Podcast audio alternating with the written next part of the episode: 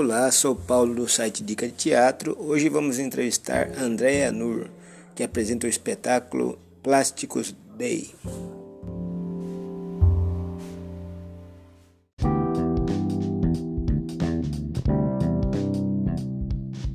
Olá, como foi a escolha do tema?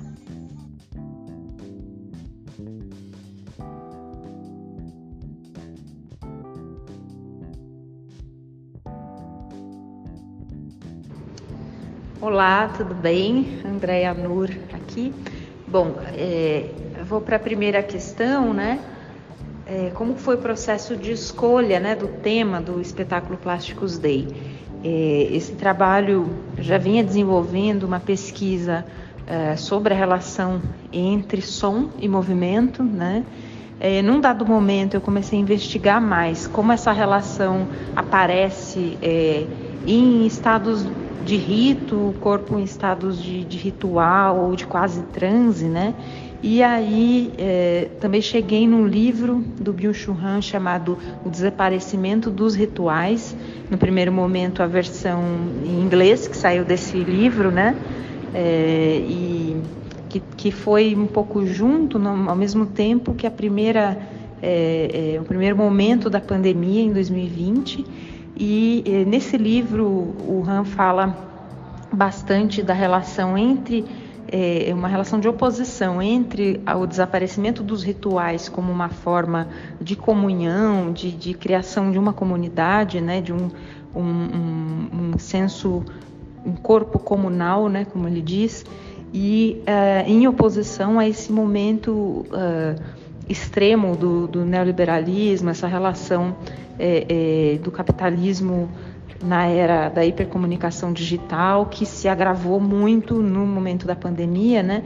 E que está completamente conectada com o excesso de consumo, de descarte, essa, é, é, esse processo de esgotamento, que, é um outro tema também que o, que o Han vai falar no Sociedade do Cansaço, né? Um outro livro dele.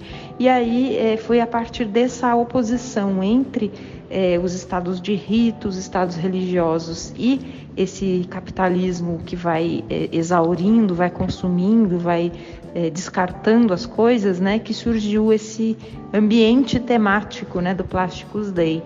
É, inclusive o título faz menção ao Agnus Dei, né, que é um momento da missa católica, mas é, com esse com esse trocadilho, com a ideia de plástico, né, que é um, um material que aparece bastante no espetáculo.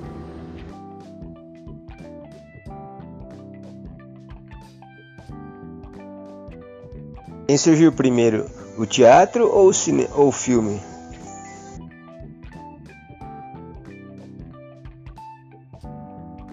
É, a segunda questão que vocês trazem sobre o que, que vem primeiro, né? O curta ou o espetáculo.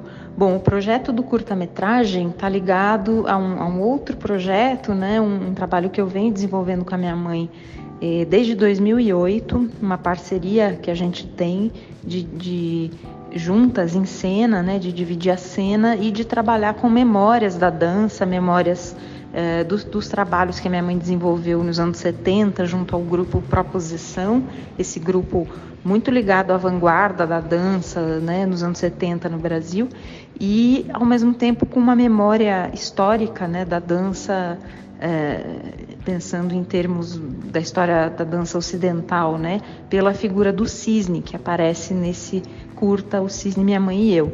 Então, em 2008 a gente criou um espetáculo homônimo com esse título, né, O Cisne, Minha Mãe e Eu, onde a gente trabalhava com essa carta que minha mãe recebeu uh, de uma professora russa que tinha sido aluna da Ana Pavlova, né, a primeira a dançar a morte do cisne, coreografia do Michel Focchini, dançada na Rússia em 1905, né? E aí a gente trabalha em cima dessa história, né?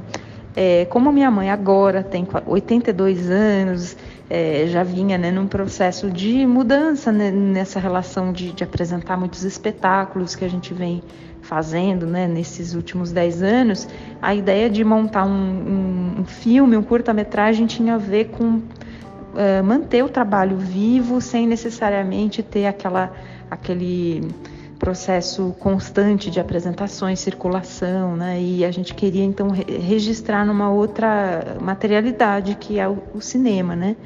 Mas a coisa foi ficando maior que isso, né? A gente entrou nessa parceria com o Guilherme Telli, que é diretor de cinema, é, e a gente realmente aderiu ao projeto de fazer uma, uma criação em cinema, né? Numa linguagem fílmica mesmo, né? E então é nesse sentido que que o filme aparece. E é, paralelamente o espetáculo Plásticos Day foi sendo gerido a partir de uma pesquisa mesmo mais solo minha, né, com essa questão do som, do movimento, do ritual.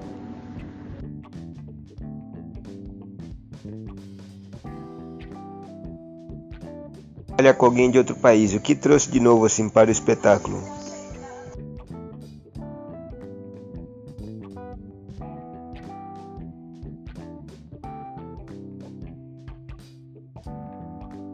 É, bom, a relação com o Horácio Macuaquá, é, a primeira vez que a gente viu o Horácio, eu e a Paola, é, Paola Bertolini, que é também parceira desse trabalho, colaboradora artística, é, a gente viu o Horácio dançar na Bélgica em 2020 e a gente ficou assim, foi, foi muito impactante a movimentação do Horácio, a maneira como ele é, percebe a relação também entre movimento e som, né?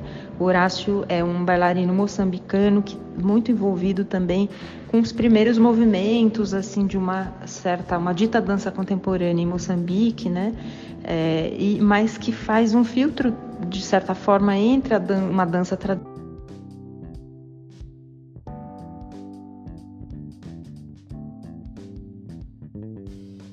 Ainda sobre o Horácio, é, ele veio como parceiro nesse trabalho para uma colaboração virtual, a gente trabalhou à distância, ele via os ensaios e ia me, me, me, provocando, né, trazendo ideias, trazendo provocações. Acho que a principal delas é, veio no sentido de trazer uma outra, um outro registro de movimentação, é, muito mais pulsante, talvez mais visceral, do, do, que eu costumava fazer, né?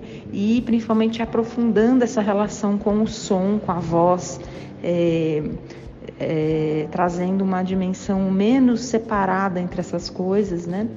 E enfim, ele também ele tem uma estética de trabalho dele que eu acho que acabou vindo é, a partir da condução dele, né, comigo, ele, ele tem um, uma pesquisa que se chama Sparkling Imagination, tem a ver com esse, com esse movimento ligado a uma imaginação é, pulsante, né, o borbulhante, digamos assim.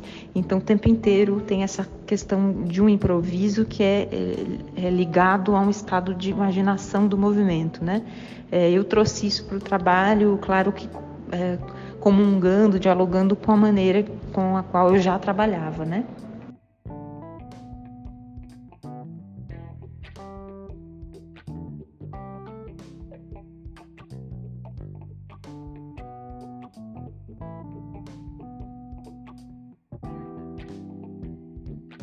Como surgiu o plástico, a sustentabilidade para o projeto?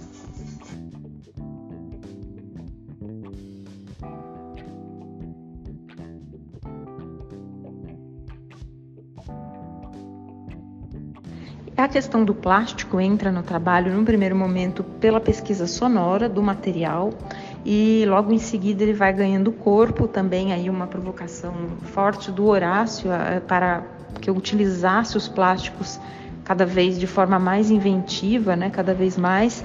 E aí eu fui aumentando a quantidade de plásticos e ao mesmo tempo que já tinha essa relação com a discussão do Bill Churran, da questão da, da relação entre capitalismo e religião, é, hiperconsumo e tudo mais, o plástico foi um pouco tomando esse sentido, né, também, do esgotamento, do descarte. É, e as, as questões nesse trabalho, elas não são óbvias, né, não são no lugar de passar uma mensagem ou de uma narrativa linear, é tudo muito por livre associação, né? As imagens estão ali, os objetos, né, os plásticos estão ali, e mas não tem uma uh, uma única camada, né? A pessoa vai interagir com, com esse essa performance, esse espetáculo de dança, música, performance é, também trazendo seu próprio repertório e se conectando com isso. Então, a materialidade do plástico pode assumir muitas é, imagens, né? De lixo, de sacola, de é, algo que porte um material de consumo, ou mesmo só algo que vai produzir um som, né? Todas essas camadas estão no trabalho.